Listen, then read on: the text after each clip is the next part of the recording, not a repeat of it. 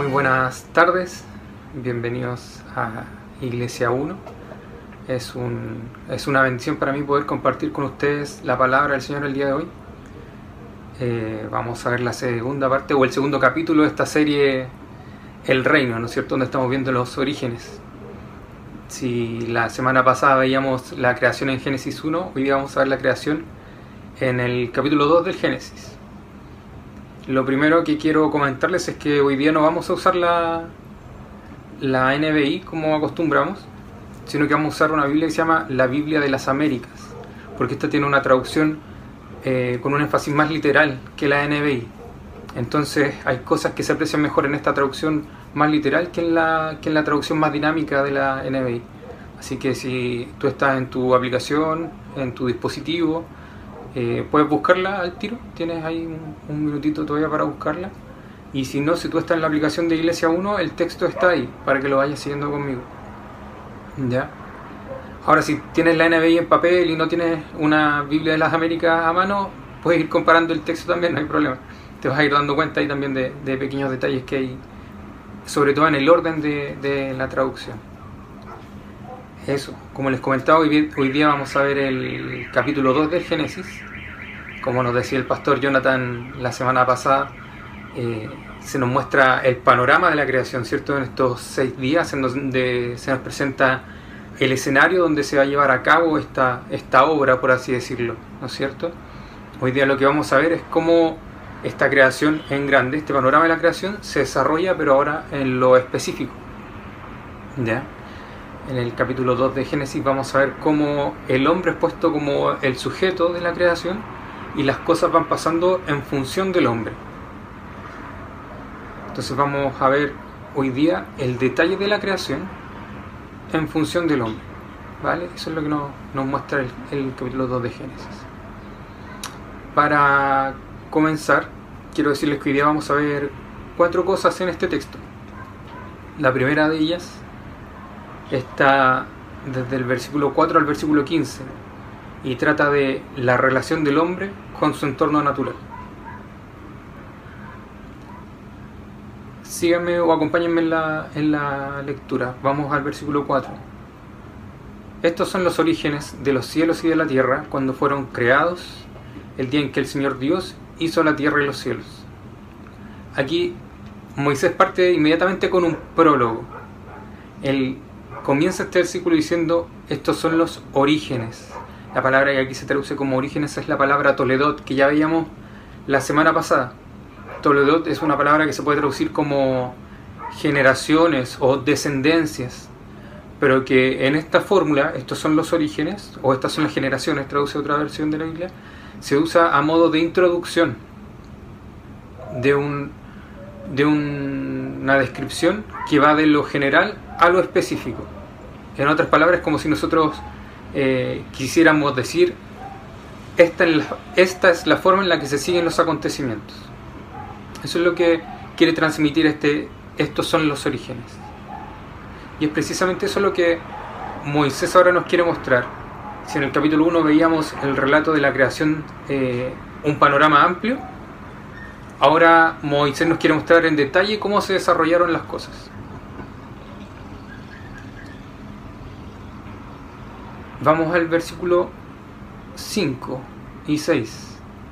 Y aún no había ningún arbusto del campo en la tierra, ni había aún brotado ninguna planta del campo, porque el Señor Dios no había enviado lluvia sobre la tierra, ni había hombre para labrar la tierra, pero se levantaba de la tierra un vapor que regaba toda la superficie del suelo. Aquí Moisés lo que hace, si ya no hizo esta introducción a este Toledot, a todo esto en Génesis encontramos 10 Toledot, 10 descripciones que buscan así como ser un poco más específicas o ser más específicas que panorámicas.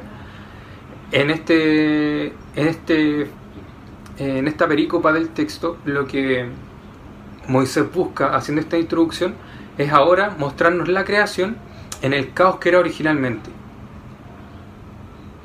Este caos era incapaz de desarrollarse por sí mismo. No había ningún arbusto del campo en la tierra, no había aún brotado ninguna planta del campo, eh, se levantaba de la tierra un vapor que regaba toda la superficie del suelo. Este era un lugar donde no era capaz de sustentarse en ese momento ni siquiera la vida de las plantas, por así decirlo. estos versículos preliminares que usa Moisés a modo de introducción, lo que nos dice es que cuando Dios hizo la tierra, esta no era inicialmente un lugar hospitalario como el que conocemos hoy. Había un caos incapaz de sustentar la vida, siquiera de las plantas. Además, al mencionar que no había hombre para labrarla, nos muestra que la creación funciona, entre comillas, funciona en función del hombre, valga la redundancia. No había arbustos ni plantas para, porque hasta ese momento no había hombre para que las cultivara. Entonces, después de esta introducción que hace Moisés del versículo 4 al versículo 6, desde este punto en adelante el relato del capítulo 2 se concentra en la situación humana con respecto al resto de la creación. Entonces ahora parte Moisés con el capítulo 7 mostrando la formación del hombre. Dice el, el versículo 7, perdón. Entonces el Señor Dios formó al hombre del polvo de la tierra y sopló, y sopló en su nariz el aliento de vida y fue el hombre un ser viviente. Aquí es un versículo súper lindo porque nos dice que el Señor Dios formó al hombre del polvo de la tierra. La imagen que aquí transmite Moisés es la del alfarero que moldea la arcilla. Dios da forma al hombre con sus propias manos, por así decirlo, moldeando la tierra. Es una creación personalizada, por decirlo de alguna manera. Así como el artista impregna su obra de sí mismo, es una creación especial, distinta al resto de, lo creado. Así el hombre es hecho a imagen y semejanza de Dios. Y si vemos el contraste con el versículo anterior, donde decía que aún no brotaba planta, aquí dice que Dios forma. Hay una diferencia ahí, una intencionalidad y una intimidad diferente con esta creación, con el hombre. Pero esto también implica la autoridad de Dios. Él me da forma y soy ineludiblemente su criatura. Por otra parte, no existe aquí una visión dualista. El cuerpo no vivía por sí solo, ni el aliento de vida vivía por sí solo, sino que ambos forman un solo ser. El ser humano, compuesto del el polvo y del aliento de vida, es un ser integral, creado por Dios a su imagen y semejanza. Continuemos al, al versículo 8. Vamos a leer del 8, 8 y 9.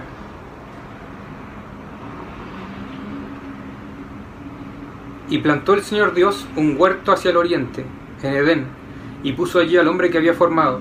Y el Señor Dios hizo brotar de la tierra todo árbol agradable a la vista y bueno para comer. Asimismo, en medio del huerto, el árbol de la vida y el árbol del conocimiento del bien y del mal.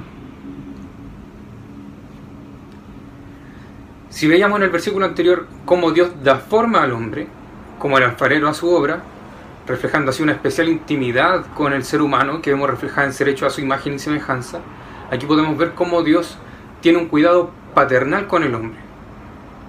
Dios es quien provee aquí. Dios mismo plantó un huerto. Dios mismo podó los árboles, cortó el pasto, adornó el jardín, por así decirlo. Lo hermoseó. Esto muestra una una intención especial en el bienestar del hombre y en cómo Dios se preocupó de que la creación fuera un lugar apropiado antes de la creación del hombre. Aquí cuando la Biblia habla de que Dios plantó, no se refiere de que Él ya tenía creado al hombre y ahora que ya lo tengo hecho, ¿cómo lo arreglo? Ya voy a plantar algo. No. Recordemos que el ser humano en este, en este caso es el sujeto y que la creación se nos va mostrando en función del ser humano. Por tanto, este plantó es en pasado solo que ahora se nos muestra en función del hombre. Entonces vemos cómo Dios prepara este huerto antes de crear al hombre. ¿Cierto? Es Dios preparando un lugar especialmente que fuera habitable. Si en los versículos anteriores nos mostraba cómo el caos no era un ambiente propicio para que viviera el ser humano, ahora nos muestra cómo Dios prepara la creación para la llegada de Adán. Dios en un cuidado paternal ante este ser humano que ha creado. Continuamos al versículo 10 al 14. Y del Edén salía un río para regar el huerto, y de allí se dividía y se convertía en otros cuatro ríos. El nombre del primero es Pisón, y este es el que rodea toda la tierra de Ávila, donde hay oro. El oro de aquella tierra es bueno, y allí hay bedelio y ónice. Y el nombre del segundo río es Gijón, este es el que rodea la tierra de Cus. Y el nombre del tercer río es Tigris, este es el que corre al oriente de Asiria. Y el cuarto río es el Éufrates. Dos cosas son súper importantes en estos versículos. La primera es que si te das cuenta, Moisés sitúa el Edén en un lugar geográfico real y pone puntos de referencia para esto. Nombra los ríos que en ese momento eran conocidos, el Éufrates, el Tigris, y pone ciudades que también eran conocidas como puntos de referencia. Pone Ávila, pone Cus. Entonces Moisés aquí lo que muestra es que a diferencia de los relatos de la creación propios de la cultura sumeria o de los egipcios, que en ese momento ya eran eh, culturas desarrolladas, esto no es un mito, sino que es un hecho real y que sucede en un lugar geográfico real. Lo otro importante que nos muestra Moisés eh, en estos versículos es que el Edén estaba, como sabemos, cercano ahí en la zona de Medio Oriente, si pudiéramos ubicarlo así a grandes rasgos, y una zona muy seca, muy árida. Pero el Edén estaba en un lugar donde había abundancia de agua. Eso aseguraría el mantenimiento de los árboles y el sustento del ser humano. Súper importante eso. Continuemos al versículo 15.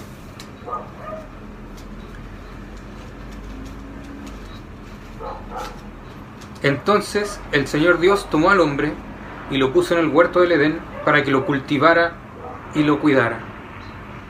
Ahora Dios pone al hombre en el lugar que especialmente había preparado para él y le da la orden de cultivarlo y de guardarlo. El Edén es un paraíso, ¿no es cierto? Siempre lo hemos conocido como el paraíso, como el jardín del Edén, porque tiene abundante agua, porque hay abundancia de árboles. Pero Dios no pretende que el hombre disfrute del Edén de la manera que a menudo, que a menudo nosotros no imaginamos. Así como un lugar donde el hombre puede comer fruta sin hacer ningún esfuerzo, ¿no es cierto? Tirado abajo de los árboles, disfrutando la sombra todo el día, flojeando. No, esa no es la idea de Dios. Eso no es el plan original de Dios, ni la voluntad de Dios para el hombre que ha creado.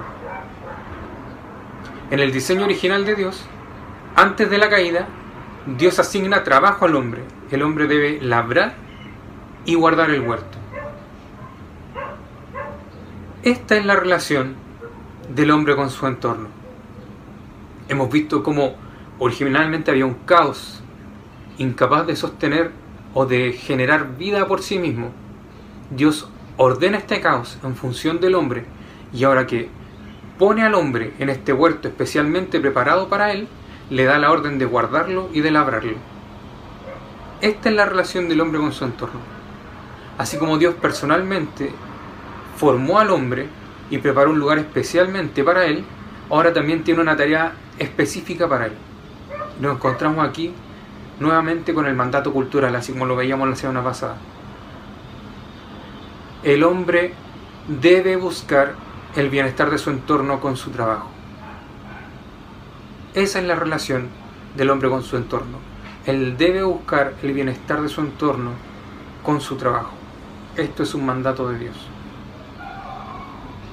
La segunda cosa que quiero que, que veamos en este texto trata de la relación de, del hombre con Dios. Y aquí lo vamos a ver en los versículos 16 y 17. Veamos primero el 16. Acompáñenme en la lectura. Y ordenó el Señor Dios al hombre, diciendo, de todo árbol del huerto podrás comer. Eh, no tenemos que olvidar que Dios primero estableció gran variedad de actividades permisibles para el hombre. Dios le da libertad al hombre.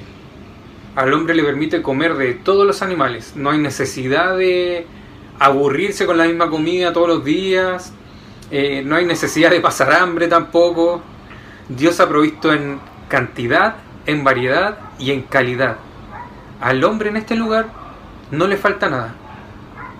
Pero continuamos al versículo 17. Pero del árbol del conocimiento del bien y del mal no comerás, porque el día que de él comas, ciertamente morirás. Por lo general cuando vemos este texto, nos centramos en este versículo, la prohibición de comer del árbol del conocimiento del bien y del mal.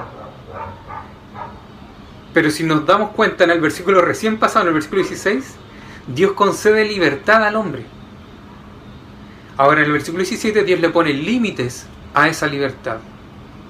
Y aquí quiero que tengamos algo muy claro y que a lo mejor nos cuesta aceptarlo, pero bíblicamente es así.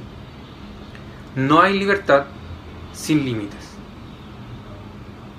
No existe la libertad si no existen los límites. En el versículo 16 Dios le da libertad al hombre, en el versículo 17 Dios pone límites a esa libertad y le prohíbe comer el árbol del conocimiento del bien y del mal. Casi no tenemos información del árbol. La historia no se, no se interesa en el árbol como un personaje, ni nos menciona qué fruta era, porque lo importante no es la fruta.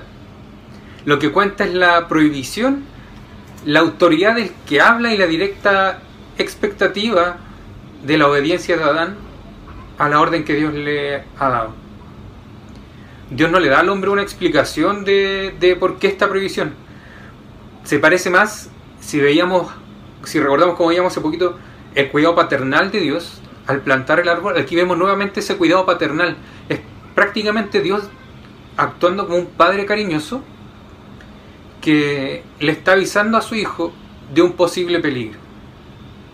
Esta advertencia da al hombre la oportunidad de mostrar su fe en Dios.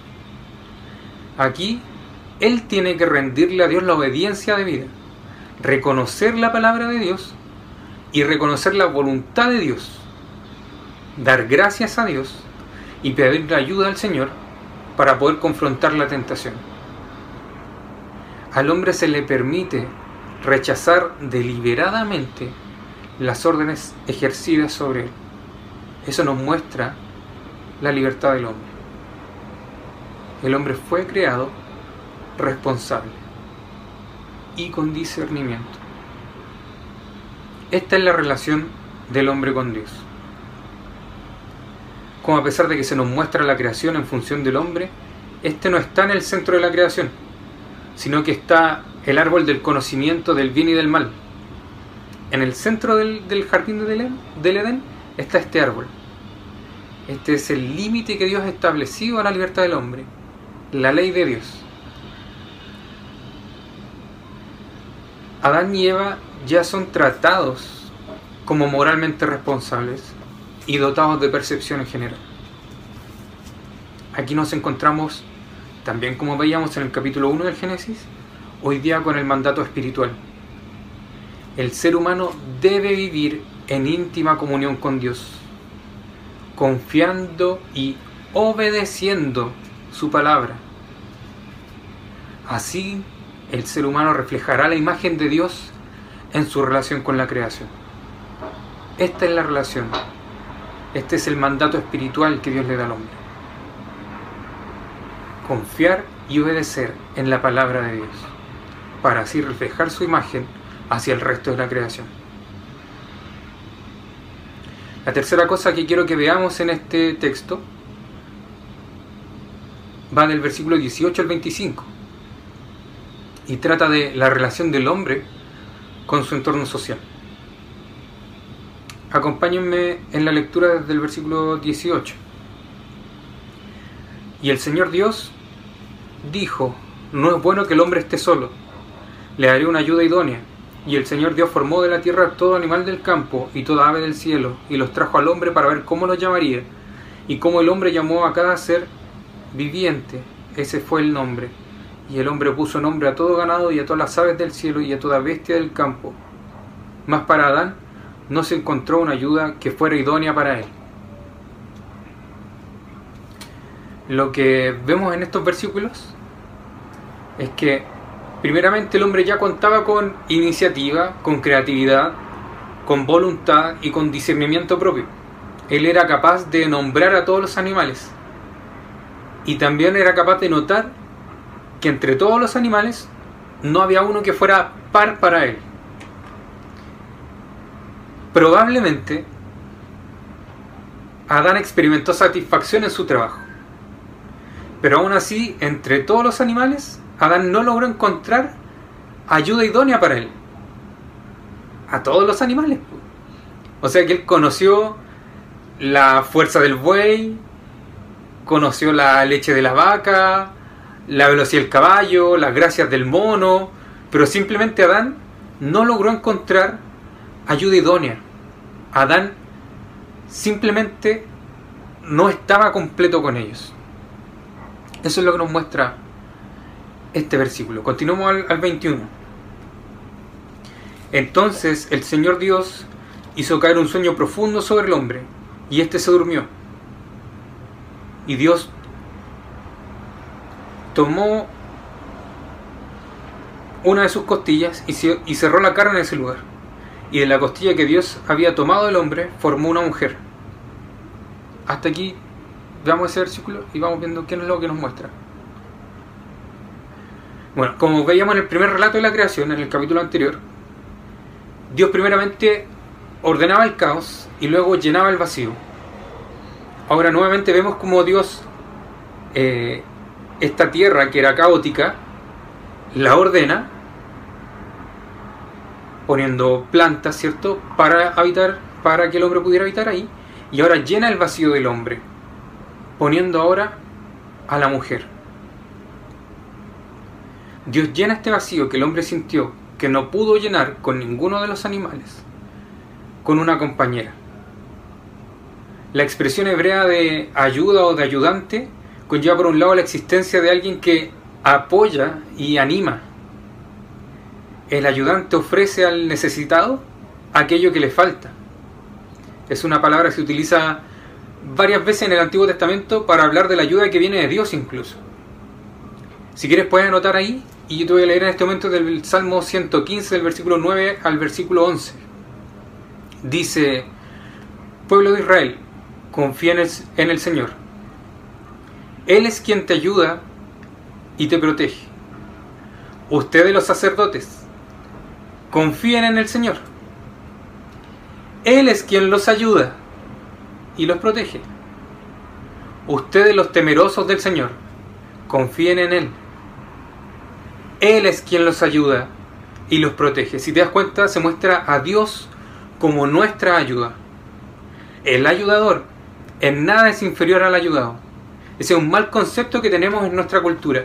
Lamentablemente tenemos esa idea de que el ayudante es el que está al lado pasando herramientas, ¿no es cierto? Pero que no mete las manos directamente. Eso en, la cultura hebrea no era así. El ayudante, para los hebreos, era aquel que es capaz de hacer lo que yo no soy capaz de hacer. Entonces, por ejemplo, si yo soy carpintero y estoy haciendo una mesa y se me ocurre arriba de la mesa poner cerámica de adorno, yo busco ayuda en un ceramista porque yo no soy capaz de trabajar la cerámica ni de ponerla ahí, pero él sí lo es. Entonces, él es mi ayuda. En nada es inferior a mí, sino que él tiene capacidades que yo no tengo. Entonces, como lo explica la Biblia, el ayudador es aquel que es capaz de hacer lo que yo no soy capaz. En este caso, cuando Dios pone a la mujer como ayuda del hombre, está mostrando que ella es capaz de hacer la parte que el hombre no es capaz de hacer en nada la muestra como inferior, como la pasa de herramientas, como ese concepto que tenemos nosotros. Además, eh, llama a la mujer no solo como ayuda, sino que la llama de ayuda idónea. Y la palabra idónea sugiere una relación equiparada. Dios no hace a la mujer del barro como a los animales o como al mismo Adán, sino que es creada a partir del mismo hombre estableciendo así una, una cercanía e intimidad que Adán no comparte con los animales. Los sexos son complementarios. El verdadero compañerismo es expuesto por las expresiones ayuda idónea. Literalmente significa así como una auxiliadora que es supuesta a él pero a la vez correspondiente a Él. Tal vez podríamos expresarlo como una ayuda que lo complementa perfectamente. Y aquí para que nos hagamos una idea, ¿a qué me refiero cuando es una ayuda que es opuesta a Él, pero complementaria a Él? Veamos o imaginémonos dos piezas del rompecabezas, que si te das cuenta son opuestas una a la otra. ¿Cierto? Una tiene el calado y la otra tiene eh, esa parte sobresaliente. Ambas piezas son opuestas una a la otra, pero cuando tú las juntas se complementan a la perfección. Eso es ayuda idónea.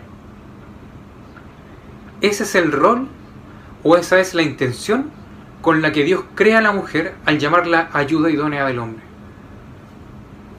Por tanto, ayuda idónea podríamos decir que es la ayuda precisa para Adán.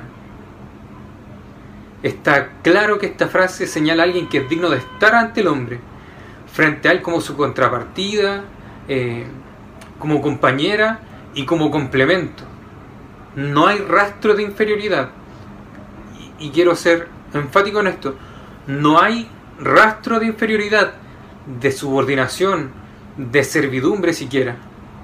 Más bien se nos habla de alguien que es como Él, pero opuesta a Él.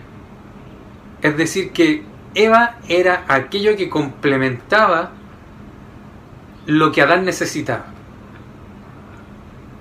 Aquí en ningún momento hay apoyo al machismo. En todo momento se muestra la igualdad entre hombre y mujer. Dios creó a ambos a su imagen y semejanza y por tanto iguales en dignidad. Somos diferentes, sí, pero somos ambos creados a imagen y semejanza de Dios. Ninguno superior al otro, ninguno inferior al otro. Continuamos con el versículo 22, la segunda parte del versículo 22 y el versículo 23. Y la trajo al hombre, y el hombre dijo, esta, esta es ahora hueso de mis huesos y carne de mi carne. Ella será llamada mujer, porque del hombre fue tomada. Aquí es súper bonito este versículo porque dice que y Dios la trajo al hombre. Aquí prácticamente nos muestra como Dios actuando como un padre, ahora de Eva, tomándola, ¿no es cierto? Y trayendo a su hija al altar para entregarla al novio. Esa es la imagen que se nos transmite aquí. Dios personalmente, Dios personalmente, o sea, si ya no bastaba con que Dios plantara el huerto, ¿no es cierto? Y lo cuidara para el hombre, ahora Dios personalmente le presenta a la mujer al hombre como algo especial. No como un objeto, sino como algo que fue creado, pensado especialmente para él. La ayuda y compañía apropiada que el hombre no había logrado encontrar. Dios tampoco, y esto tengo que mencionarlo, Dios tampoco hace a la mujer superior al hombre, sino que la hace igual al hombre, de la misma materia. Entonces el hombre, emocionado al ver que tiene ayuda idónea, apropiada para él, habla por primera vez y se nota ahí la alegría de, de Adán y en un lenguaje muy poético, él se da cuenta de que la mujer es como él, no como los animales. Y dice Adán, esto es ahora hueso de mis huesos y carne de mi carne. El no es bueno que habíamos visto, ¿cierto? En el versículo 18, ahora ha sido corregido. Ha sido hecho bueno. No es bueno que el hombre esté solo. Ahora vemos cómo Dios mismo se encarga de corregir ese no es bueno. Creando ayuda idónea para el hombre, especialmente pensada para él, y Dios mismo presentándosela como un padre trayendo a su hija al altar. Adán al ver que Eva es eh, creada similar a él, a diferencia de los animales, se nota mucho su, su alegría en la copla poética esta que él, que él crea, hueso de mis huesos y sangre de mi sangre, por el nombre que también le da a Eva. Moisés nos dice que, que, nombró, que Adán nombró a todos los animales, más, que, más de ninguno nos menciona que lo nombrara con la misma relación con que Adán nombra a Eva. Adán usa la palabra ish, que podríamos traducir como varón, para referirse a sí mismo. Y a ella la llama Isha. Usa la misma raíz de la palabra. Eso demuestra una relación que no vimos que Adán tuviera con ninguno de los otros animales. Es una comunión, una intimidad exclusiva entre Adán y Eva. Algunas traducciones de la Biblia mencionan varón y varona. Se, transmite muy bien la idea porque es, esa es la, lo que quiere transmitir Adán. Si yo soy Ish, ella es Icha. Somos similares y tenemos esto en común. Y eso es lo que Adán transmite en esta copla, ¿no es cierto? Este es ahora hueso de huesos y carne de mi carne. Y ya será llamada Isha porque del Ish fue tomada.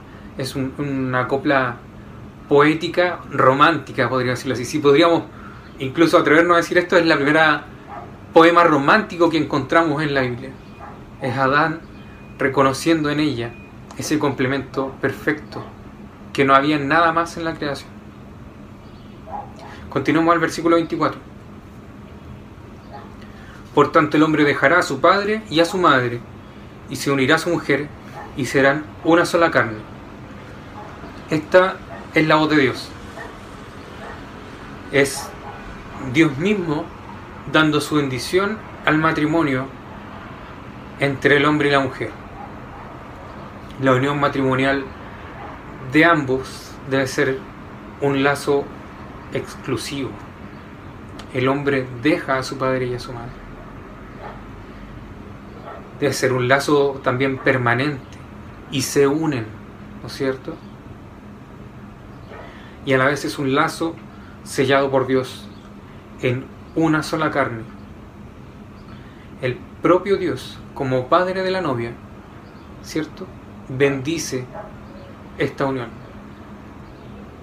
Y esto es una unión que podríamos decir radical, porque en la sociedad patriarcal en que este texto es escrito,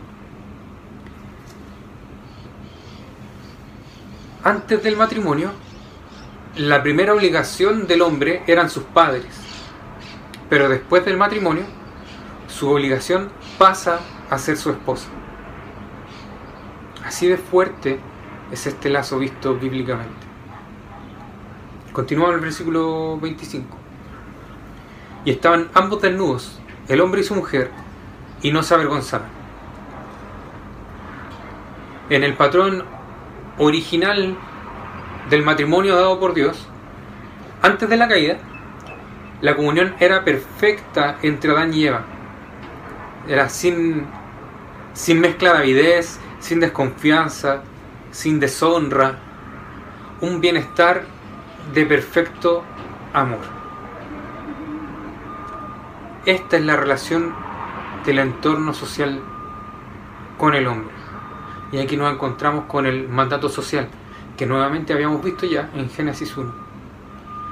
Dios creó a la humanidad a su imagen y semejanza, como hombre y mujer.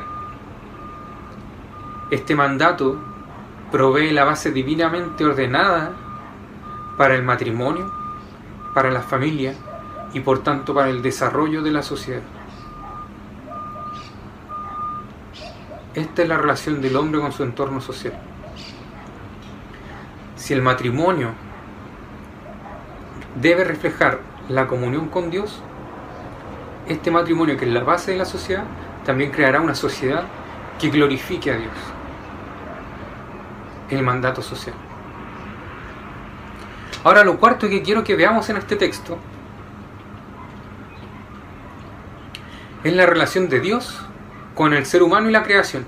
Y para esto les voy a pedir que volvamos al comienzo de este, de este texto al versículo 4 del capítulo 2.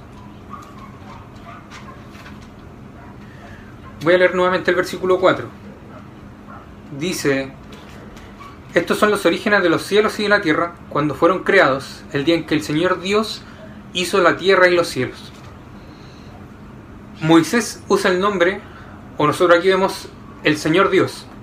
Moisés usa el nombre de Dios Elohim para mostrar que es el mismo Dios del primer relato. No hay diversidad de dioses como creían los otros pueblos contemporáneos a los hebreos. Así como en el capítulo 1 se nos mostraba que Elohim Bará, ¿cierto? Dios creó. Aquí Moisés vuelve a usar ese nombre, Elohim, para mostrar que es el mismo Dios del que se hablaba en el capítulo 1. Pero a la vez agrega otro nombre de Dios, agrega el nombre Yahvé, un nombre que hace patente que Dios es el Dios del pacto. Y esto es súper fuerte porque cuando los hebreos usaban el nombre Yahvé, cuando vemos el nombre Yahvé en la Biblia, eh, implícitamente lleva una connotación de que se habla de este Dios que mantiene una relación personal con su pueblo y que refleja intimidad con él. Es un Dios de gracia que mantiene su compromiso misericordioso a pesar de la condición de su pueblo. Es un compromiso que es fijo e inmutable por parte de Dios. Este Yahvé es un Dios celoso que reclama una relación singular y monógama con su pueblo. Por tanto, Moisés al hablarnos de Yahvé Elohim nos habla de un Dios poderoso capaz de crear el mundo a partir de la nada. Pero a la vez nos habla de un Dios cercano y misericordioso que mantiene una íntima comunión con su pueblo. Es un Dios soberano y todopoderoso, pero a la vez es un Dios cercano, íntimo y misericordioso. Es un Dios de gracia. Otra cosa que hay que notar en el versículo 4 es que aquí en esta traducción más literal podemos encontrar un quiasmo que lamentablemente en la NBI se pierde. Un quiasmo es un paralelismo cruzado que en el centro se pone la idea principal que se quiere destacar. Para que se entienda más fácil, eh, si yo pongo una idea A, B, C, pongo una idea principal y después me devuelvo con C, B, A. Mira, acompáñenme en el versículo 4 y lo van a notar súper sencillo. Estos son los orígenes de cielos y de la tierra cuando fueron creados. Cielos, tierra, crear. El día en que el Señor Dios, Yahvé Elohim, hizo la tierra y los cielos. Entonces vemos cielos, tierra, crear, como A, B y C, idea principal, Yahvé Elohim. Y nos devolvemos ahora a ser tierra y cielos. La idea principal de este versículo y la idea que también le da la centralidad a todo el texto es Yahvé Elohim, este Dios poderoso pero a la vez cercano. Y esta idea se confirma a lo largo de todo el texto, pues nos muestra que a pesar de que la creación fue hecha en función del hombre, Dios sigue siendo el personaje principal de esta escena. Así, haciendo un recuento de este capítulo, podemos ver que va a ser súper redundante, pero es importante que lo notemos. El Señor Dios crea los cielos y la tierra. El Señor Dios no envía lluvia. El Señor Dios formó al hombre y sopló aliento de vida. El Señor Dios plantó un huerto. Eh, el Señor Dios hizo brotar de la tierra todo árbol. El Señor Dios pone a Adán en el huerto. El Señor Dios da mandamientos al hombre. El Señor Dios reconoce la necesidad de ayuda idónea para el hombre. El Señor Dios da forma de la tierra a todo animal. El Señor Dios hace caer sueños sobre el hombre. El Señor Dios formó a la mujer y la trajo al hombre. En total se nombra a Yahvé Elohim 11 veces en este pasaje, confirmando que aunque la creación es presentada en función del hombre, como lo vimos, Dios sigue siendo el Rey soberano que, que sustenta y de quien depende la creación. La creación está hecha en función del hombre, pero Dios sigue siendo soberano sobre el hombre y sobre la creación. Eso es lo que podemos ver en este texto.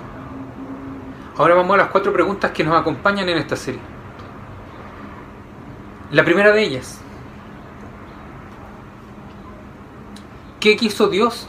Perdón. ¿Qué quiso transmitir el autor con este texto? el autor nos quiere transmitir que nosotros somos los virreyes de la creación. El hombre tiene responsabilidades dentro de la creación. Si pudiéramos decirlo de alguna manera, el, resto de la creación tiene una relación simbiótica con el hombre. Dependen mutuamente el uno del otro. El hombre se alimenta, obtiene refugio, compañía, etcétera, del resto de la creación. Pero a la vez, esta solo es capaz de desarrollar su potencial a través del cuidado y del cultivo del hombre. La humanidad no es el cáncer de la creación, la humanidad no es el cáncer del mundo, como se está difundiendo ahora mucho en redes sociales. Esa no es la visión bíblica. El ser humano es el instrumento usado por Dios para administrar la creación. La creación tiene un potencial gigante, pero sin el hombre no logra causar ese potencial. La creación fue hecha en función del hombre, pero el hombre a su vez no debe olvidar que el principal en todo es Dios. Y es Él, y es Él a quien debemos reflejar en nuestras relaciones con nuestro entorno. Nosotros somos virreyes de la creación. Somos hijos del rey. No debemos ocupar el lugar del rey. Nosotros somos virreyes. Y como tales tenemos que rendir cuentas, somos responsables ante el que sí es rey. Segunda pregunta que vamos a trabajar hoy. ¿Cómo este episodio de la escritura se encaja en la gran historia de Dios? Bueno, en este en este pasaje que vimos, ¿cierto? Eh, podemos ver la perfecta comunión que existía en la creación antes de la irrupción del pecado, en donde todas nuestras relaciones basadas en el Dios creador eran perfectas. Como el hombre tenía una relación directa con Dios, viviendo en intimidad con Él. Una intimidad imposible de restaurar por el mismo hombre posterior a la caída. Además nos muestra las responsabilidades encomendadas por Dios al hombre al momento de ser creado. El mandato social, cultural y espiritual.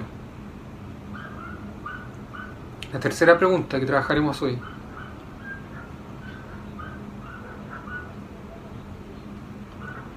¿Cómo este episodio revela a Jesucristo y prepara el camino para su venida? los seres humanos somos la viva imagen de Dios, puestos en el mundo para deleitarnos en su gloria y hacerla patente mediante nuestra relación con Él nuestras relaciones unos con otros y nuestra relación con la creación.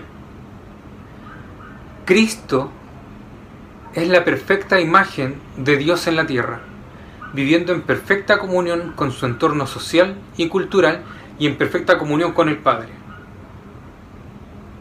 Cristo es el segundo Adán, como se nos menciona en Romanos 5, nacido sin pecado, con todas las capacidades originales de Dios dadas al hombre intactas, sin corrupción. Cristo, yo sé que esto va a sonar un poco controversial, pero Cristo tenía la capacidad de desobedecer a Dios y de pecar. Así como Adán es tentado y cae, Cristo fue tentado por el mismo Satanás, mas él, en su obediencia a Dios, no peca los atributos dados por Dios al hombre originalmente en la creación están presentes también en Cristo. Mas Cristo en todo a lo largo de su vida refleja a Dios. Cristo, mediante su obediencia perfecta al Padre, ese pecado que destruyó la armonía original de la creación del, creación hecha por Dios fue derrotado. Mediante la obediencia de Cristo, el pecado fue derrotado. Cristo al resucitar instaura un nuevo reino de Dios en medio de este mundo caído. Un reino en donde todas las cosas serán restauradas. La creación por completo será restaurada, incluyendo nuestras relaciones sociales, culturales y espirituales, en donde podremos vivir nuevamente en perfecta comunión con el Padre, haciendo su voluntad y gozándonos en su creación. Entonces reflejaremos su imagen y semejanza como fue el momento de la creación de Adán. Y seremos libres de esta naturaleza corrupta, con un cuerpo glorificado, libre de la contaminación del pecado, en donde al fin nos volveremos a sentir plenos en Dios.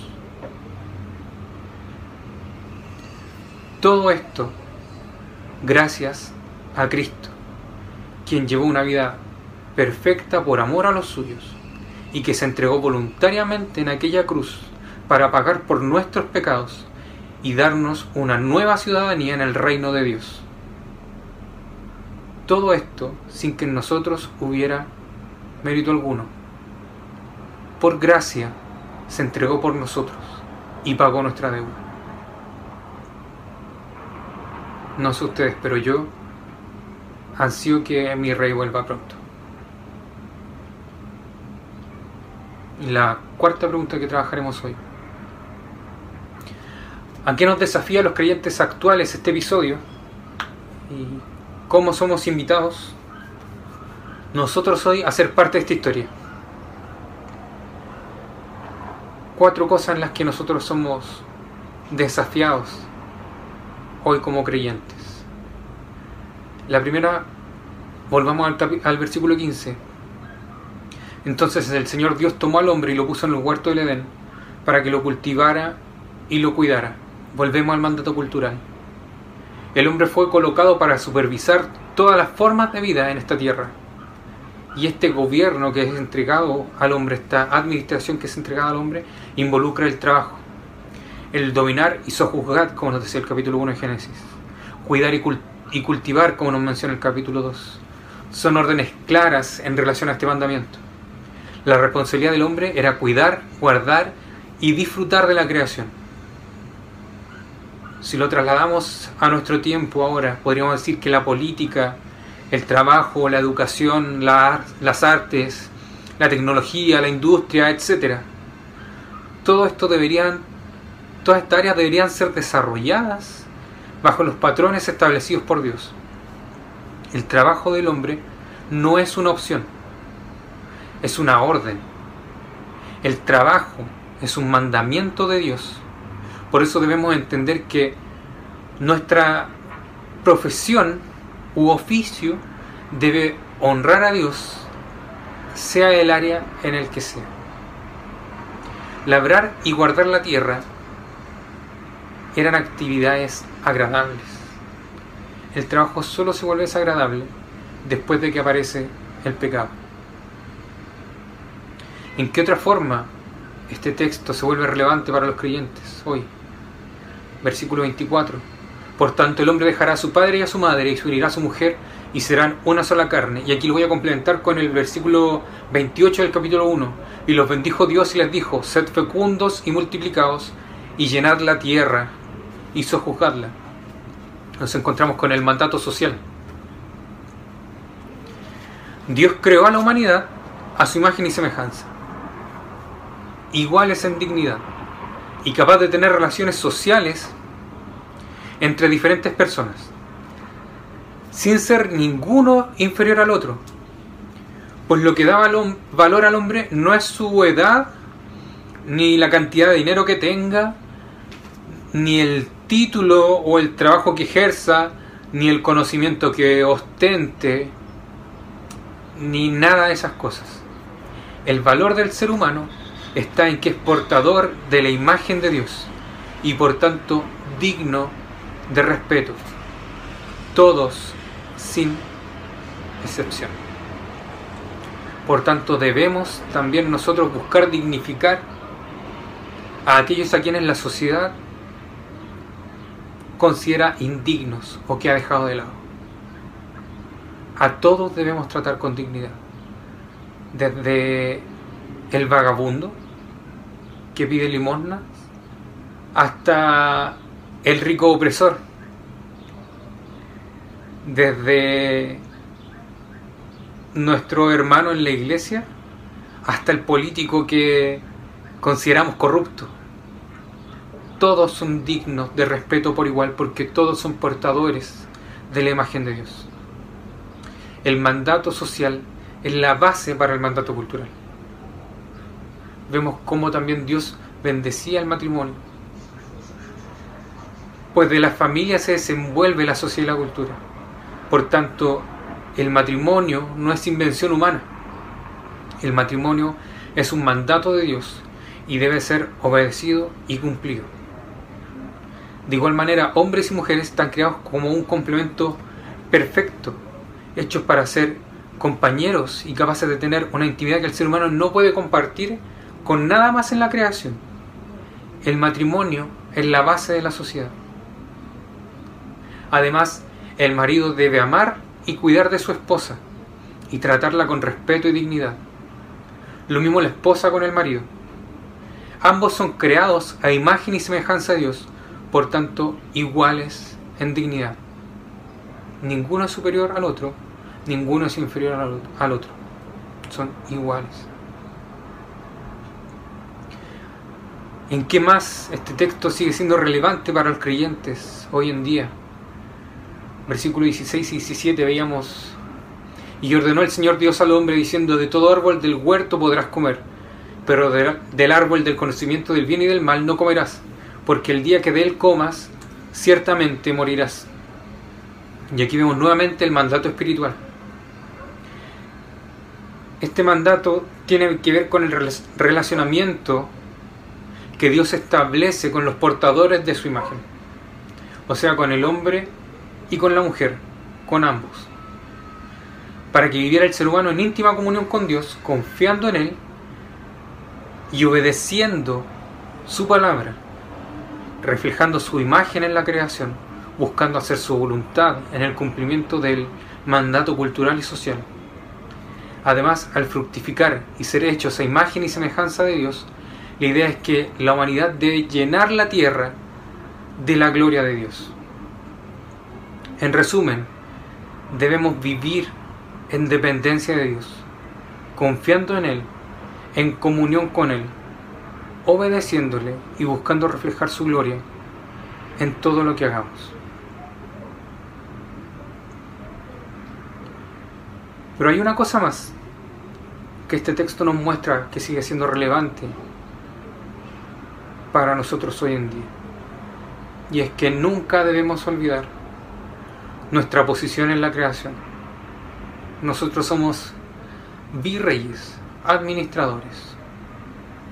Es un cargo de alta dignidad, pero que no es un cargo autónomo, sino que debe responder ante su rey. Por gracia Dios nos ha dado libertad. Por gracia Dios preparó la creación para que pudiéramos habitarla. Por gracia nos dio abundancia de árboles y de animales y por gracia Dios nos dio ayuda. Pero Dios siempre será el personaje principal de esta historia. Y por tanto nosotros como virreyes debemos someter todo a Dios. Nosotros hoy que somos creyentes, que hemos sido salvos por el sacrificio de Cristo en aquella cruz, somos ciudadanos de este reino que Cristo estableció al resucitar. Por tanto, hoy nosotros nos regimos por las leyes de nuestro Rey y buscamos en todo glorificarle y mostrarlo a Él en nuestro actuar. Eso es relevante para nosotros el día de hoy. No olvidemos nuestra posición en la creación. Somos virreyes, portadores de la imagen de nuestro Rey en esta creación vivamos conforme a la ciudadanía de la que hoy gozamos que fue comprada por un precio muy alto. Cristo sacrificándose voluntariamente en aquella cruz y pagando nuestra deuda con su sangre. Nunca olvidemos nuestro lugar en la creación. Dios sigue siendo el Rey soberano en todo. Los invito a orar. Buen Dios y Padre Celestial, te damos gracias, Señor, porque por gracia, mi Dios amado, preparaste esta creación para que nosotros pudiéramos habitarla y disfrutar de ella, Señor. Vemos como tú, Señor, fuiste llenando el vacío y ordenando el caos para crear un lugar habitable y bueno para nosotros, Señor. Vemos como tú, Señor, viendo nuestra necesidad, fuiste supliendo nuestros vacíos, mi Dios amado. Padre Santo, te pedimos que hoy que somos ciudadanos de este nuevo reino, en el que tú eres el Rey, nos permita, Señor, vivir, nos ayudes, Señor, a vivir conforme a tu voluntad.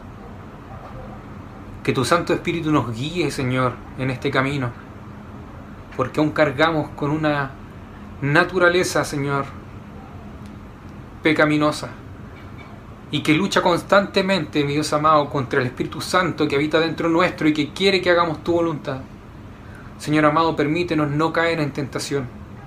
Permítenos, Señor, ser fieles a ti, buscarte constantemente, Señor amado, buscar gozarnos, Señor amado, en ti y disfrutar de esta creación conforme a los parámetros que tú estableciste, Señor.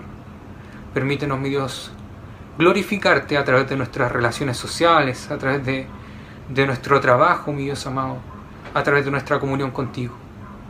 Ayúdanos, Padre Santo, ayúdanos, Señor amado, en este camino. Permítenos, Señor, ser fieles a ti hasta que tú vuelvas, mi Dios, y podamos nuevamente sentirnos plenos en ti, Señor. Vivir en plenitud en ti, mi Dios amado. Gracias por todo, Señor. Gracias porque todo lo has dado por gracia, mi Dios. Gracias, Señor amado, por la misericordia que has tenido por nosotros. Gracias porque tú siendo este Dios todopoderoso y soberano, capaz de crear el mundo, eres a la vez un Dios misericordioso, cercano e íntimo con nosotros, Señor. Gracias porque nos has adoptado como tus hijos, Señor. Gracias por tu, por tu amor constante y fiel para con nosotros, Señor. Te agradecemos todo, Padre Santo, en el nombre de, de Jesucristo, nuestro Señor y Salvador. Amén.